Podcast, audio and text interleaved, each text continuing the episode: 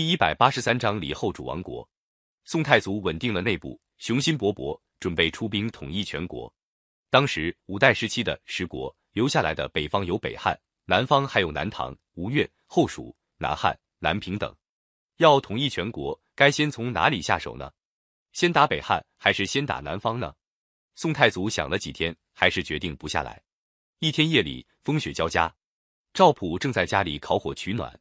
忽然听得门外一阵敲门声，赵普心里奇怪，这么寒冷的夜里，还有谁会来找他？他打开门一看，只见一个人披着斗篷在雪地里站着。赵普定睛一看，大吃一惊，原来来的竟是宋太祖。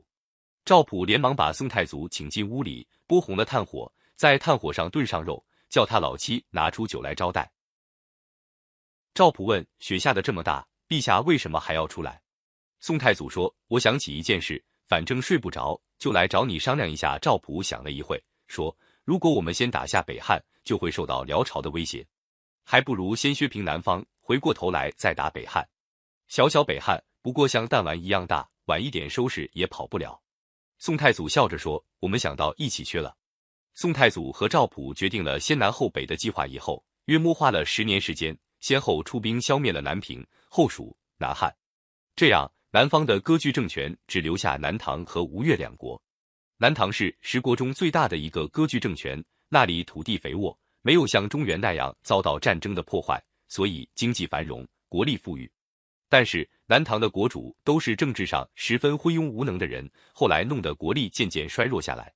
最后的一个国主李煜，历史上称南唐后主，是一个著名的词人，对诗词、音乐、书画十分精通，可就是不懂得处理国事。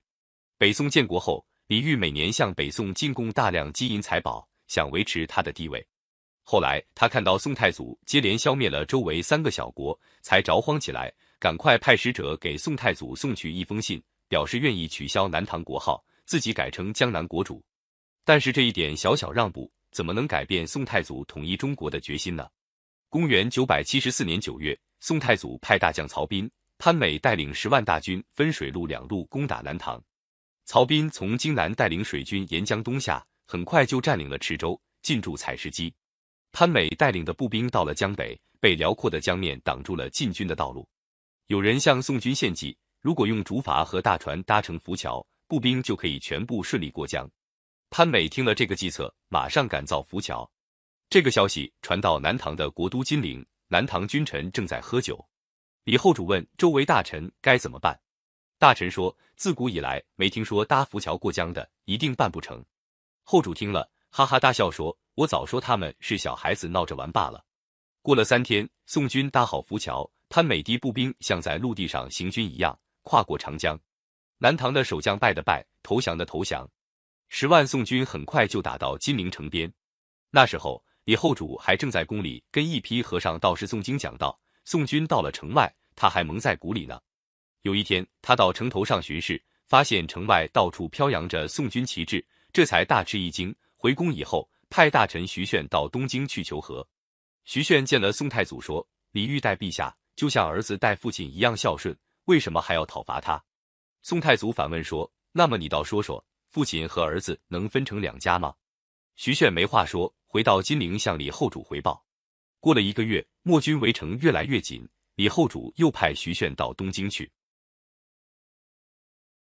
徐铉苦苦恳求宋太祖不要进攻金陵，宋太祖听得不耐烦，一手按住利剑，怒气冲冲地说：“你不要多说了，李煜并没有什么罪，但是现在天下一家，我的床边怎么能让别人睡着打呼噜呢？”徐铉眼看再恳求也没用，只好再回到金陵。李后主听了回报，知道求和没有希望，连忙调动驻守上江的十五万大军来救。兵到碗口，受到宋军两路夹攻。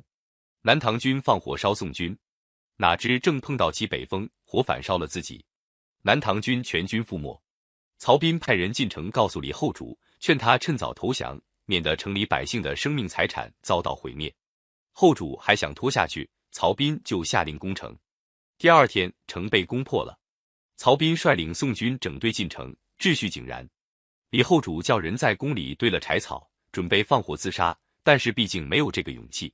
最后还是带着大臣出宫门向曹彬投降，李后主被押到东京，宋太祖对他还比较优待。但是李后主从一个尽情享乐的国君变成一个亡国的俘虏，心里十分心酸，每天流着眼泪过日子。他本来是写词的能手，在这段时期里写了一些感情忧伤的词。问君能有几多愁？恰似一江春水向东流，就是他这段时期词作中的名句。